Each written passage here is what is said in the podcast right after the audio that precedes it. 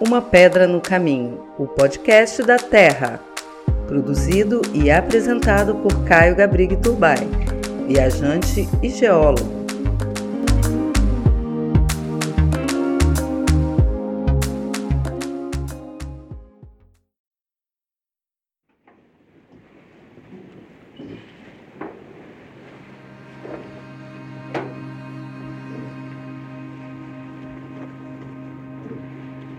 Esta terra, Senhor, me parece que da ponta que mais ao sul vimos até a outra ponta que contra o norte vem, de que nós deste porto houvermos visto, será tamanha que haverá nela bem vinte ou vinte e cinco léguas por costa. Tem ao longo do mar, em algumas partes, grandes barreiras, delas vermelhas, delas brancas. E a terra por cima toda chã e muito cheia de grandes arvoredos. De ponta a ponta é toda a praia Parma, muito chã e muito formosa.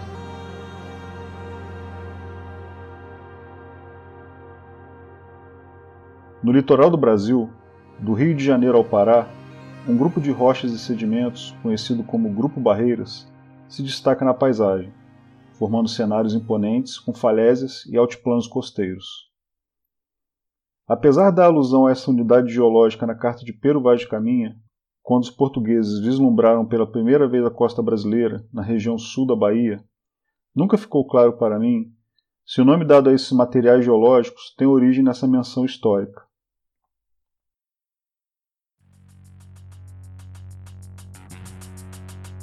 O grupo Barreiras, ou simplesmente Barreiras, representa materiais sedimentares depositados por rios e enxurradas lamacentas, que desciam em costas com forças tremendas, durante eventos de chuvas torrenciais, além de sedimentos depositados em mar raso.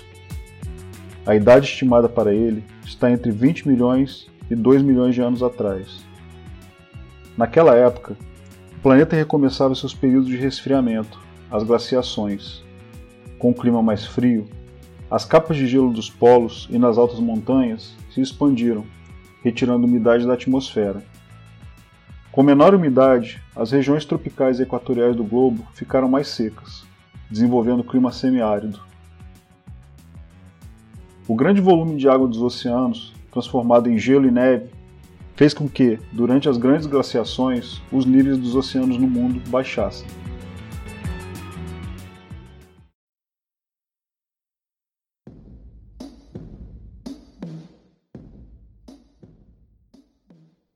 Na época do Barreiras, a América do Sul estava isolada dos outros continentes, desde a sua separação do antigo continente Gondwana. Dele, ela herdou na época dos dinossauros uma fauna peculiar. Sem a predação e a concorrência dos répteis gigantes, após suas extinções, os mamíferos puderam então se desenvolver. Se pudéssemos viajar no tempo, veríamos nas planícies da época do Barreiras uma paisagem que lembraria savanas africanas, e nela animais que pareciam verdadeiras aberrações aos olhares modernos, como Tilacusmilus, um marsupial que era semelhante em porte e no hábito de predação a um tigre dente de sabre. Além disso, crocodilos gigantes, aves carnívoras gigantes, preguiças gigantes e macrauquênias, herbívoros semelhantes a camelos, mas com a cabeça como de uma anta, eram comuns. Períodos glaciais eram frequentemente intercalados por períodos quentes e úmidos, onde era maior a ação de gases que promove o aquecimento da atmosfera. A alternância de períodos frios e quentes permitiu recorrentes rebaixamentos e elevações dos níveis dos oceanos globais. Foi durante essas fortes variações climáticas do planeta que o homem moderno surgiu, há aproximadamente 350 mil anos atrás. Há 11 mil anos, foi registrado o último evento de resfriamento global, antes da atualidade.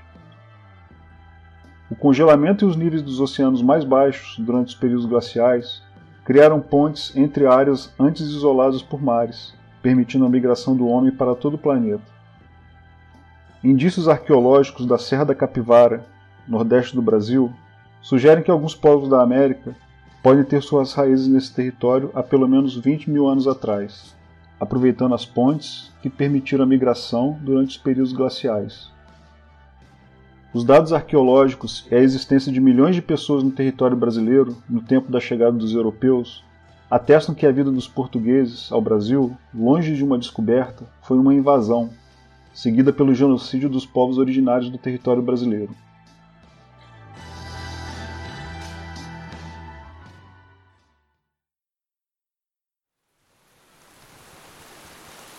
É inverno, e apesar de estar no nordeste do Brasil, os ventos de sul trazem uma manhã fria e incomum para Arraial da Ajuda, na Bahia.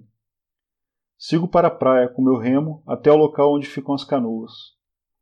A chuva aperta e sou obrigado a me refugiar em uma cobertura de uma das inúmeras pousadas e bares que, desrespeitando todas as leis existentes e o senso do bem comum e coletivo, invadem a faixa de areia da praia.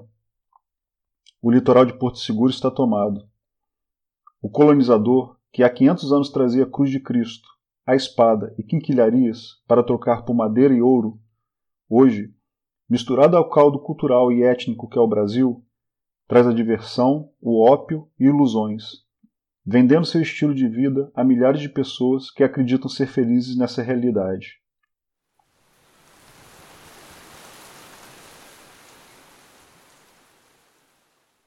Esperando meus colegas para levar a canoa até o mar, não percebo a chegada de um homem com um gorro ninja que imediatamente, com palavras rudes, tenta me enxotar do lugar, o segurança do hotel.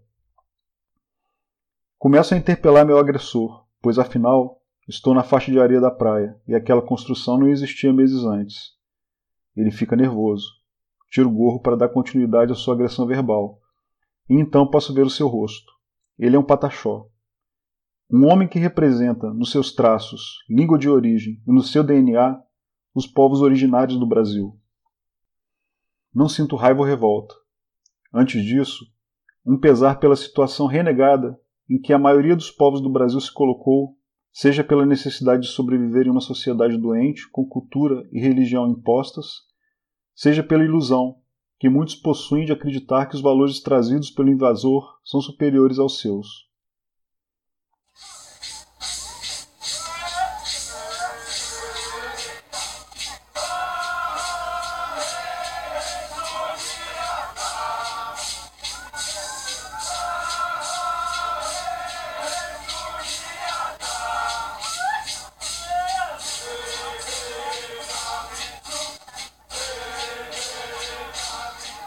Dentro das minhas reflexões, me lembro de Andjoara Pataxó, Antônia, como é conhecida no idioma português. Indígena, mãe de quatro filhos, apicultora, moradora da aldeia velha, Andjoara também é educadora e ativista de causas sociais, culturais e ambientais do seu povo.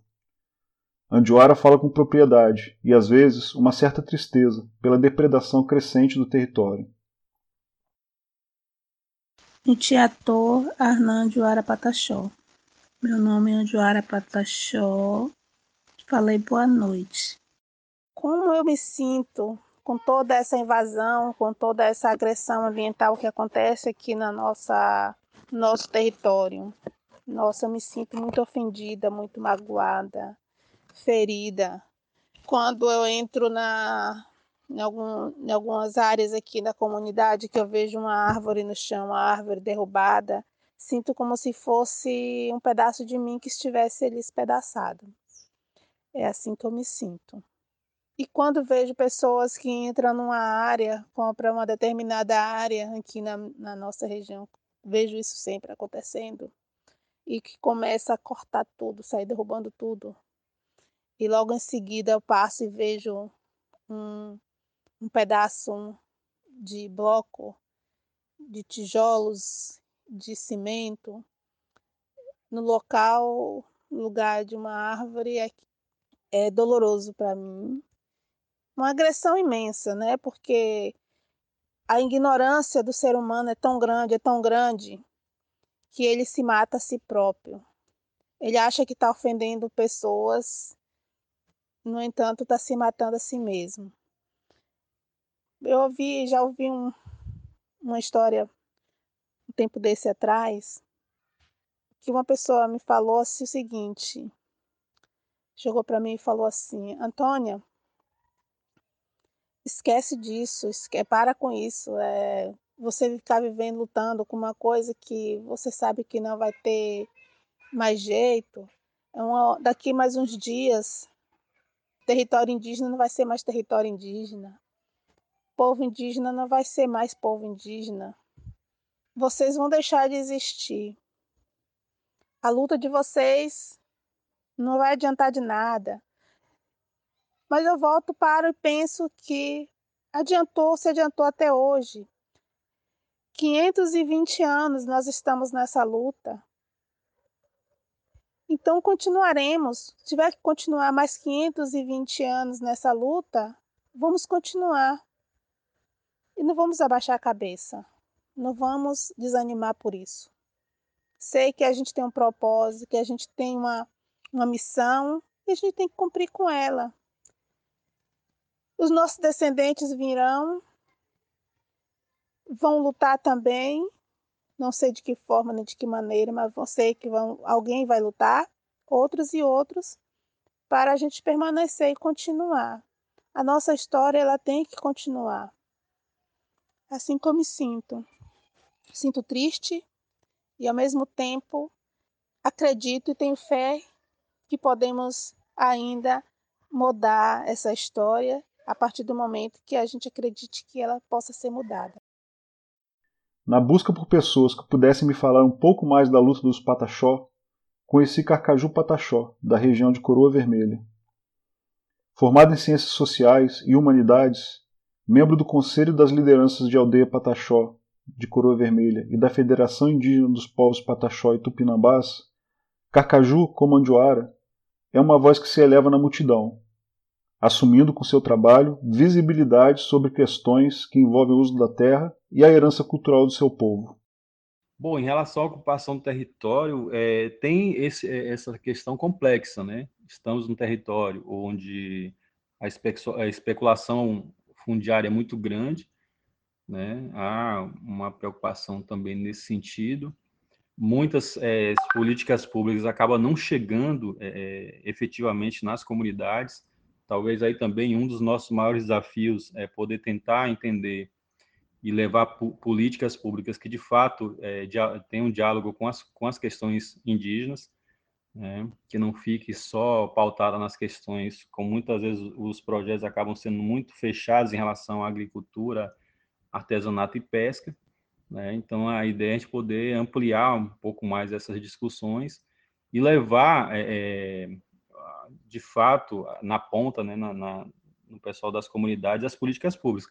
Acaba a gente acaba sofrendo várias influências negativas por conta é, de estarmos numa região onde é, é nítido né, a questão dos impactos ambientais causados por grandes empreendimentos, que acabam sufocando também é, outras comunidades, não só as indígenas, e também, é, em, em, alguns pontos, a comunidade indígena também tem pecado em trazer essas questões é, de fora, né, visando a questão é, do capitalismo. Isso preocupa.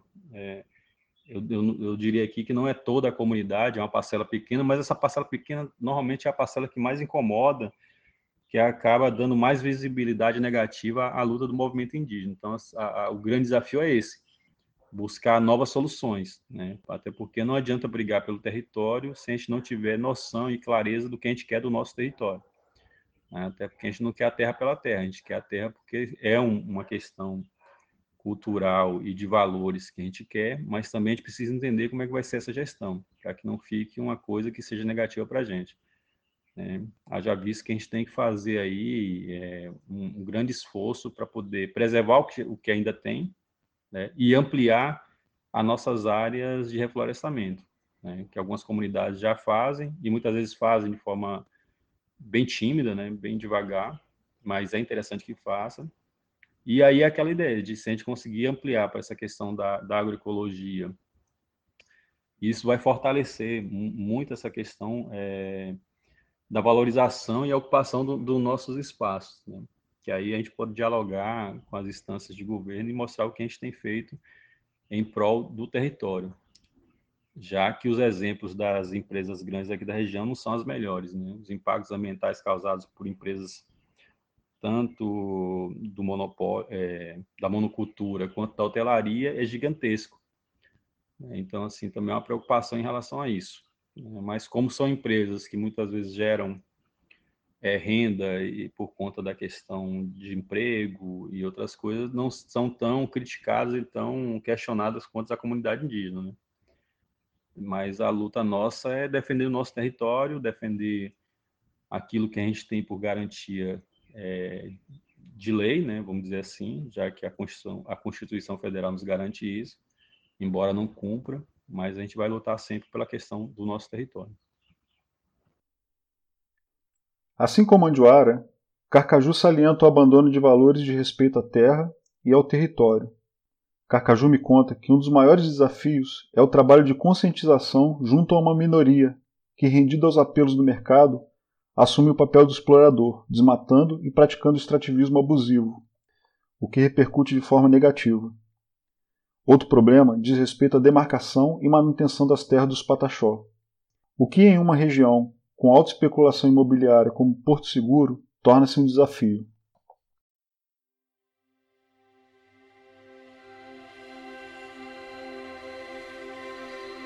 O Barreiras é um legado natural para os Pataxó e outros povos brasileiros que habitam o litoral. Nele está uma incrível biodiversidade. Sobre seus altiplanos, conhecidos como tabuleiros costeiros, desenvolveu-se uma variação da Mata Atlântica, a floresta de tabuleiros. Nela estão as abelhas nativas criadas por Andiuara, com seu mel delicado e raro. Nela também estão as árvores de amescla, onde se extrai uma resina de odor agradável que serve à medicina tradicional, além da madeira, utilizado no artesanato pataxó. No subsolo do Barreiras estão argilas nobres para cerâmicas e milhões de metros cúbicos de água pura, formando o principal aquífero da região.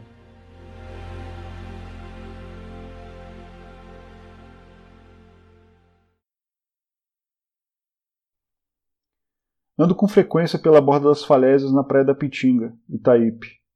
Eu, um detetive da ciência, munido de caderneta de anotações, martelo, lupa e bússola de geólogo, tentando entender os segredos que envolvem barreiras. As falésias, testemunhas de uma época distante no tempo, numa narrativa em que os personagens são animais bizarros e o enredo envolve mudanças climáticas, chuvas catastróficas e variações no nível dos oceanos do mundo. Hoje, o topo das falésias, os tabuleiros costeiros, são um mosaico de propriedades à beira-mar, da boca do populacho, a informação que chega é de que muitas dessas terras foram griladas no passado e depois legalizadas com o aval do Estado. A história que se seguiu está à vista de todos: desmatamentos, destruição, ausência do poder público. Paraísos artificiais para as classes mais abastadas da sociedade brasileira, numa terra onde a lei só existe para os menos favorecidos. Após a última grande glaciação, há 11 mil anos atrás, o avanço do nível do mar retomou terras onde outrora o barreiro se desenvolvia, erodindo progressivamente os tabuleiros e formando as falésias. Meses atrás, uma senhora me procurou para saber o que ela podia fazer contra a força do oceano, que ameaçava sua mansão à beira-mar em Arraial da Ajuda. Resisti em dizer que nada podia ser feito. No íntimo, entendo que a natureza está simplesmente seguindo seu caminho, ou, aos olhos dos fatalistas, cobrando o preço dos abusos sobre ela.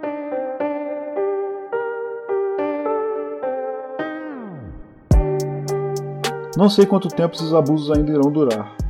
Não sei por quanto tempo a floresta de tabuleiros dará lugar a loteamentos e à especulação imobiliária. Não sei quando a população terá novamente os acessos às praias de Arraial da Ajuda desobstruídos, hoje interrompidos por propriedades que estão sobre terras que, por lei, não deveriam ter donos. A natureza deu ao litoral brasileiro o grupo Barreiras, sua ornamentação e suas riquezas. O invasor, as barreiras culturais, sociais e econômicas, renegando os povos originários do Brasil a um papel coadjuvante. Penso com otimismo que no futuro próximo o mar cobre seu preço e expulse o invasor da costa, suas casas, hotéis e sua arrogância contra a natureza ainda restarão as falésias, os tabuleiros, os recifes e, quiçá, uma população que consiga retomar sua soberania e voltar a conviver em harmonia com esse paraíso da costa brasileira. Este episódio teve áudios do BBC Sound Effects e de Imago, registro e memória audiovisual, no YouTube. Uma Pedra no Caminho é uma edição mensal Maiores informações na descrição desse episódio. Ali você também encontrará os endereços de contato para sugestões e dúvidas.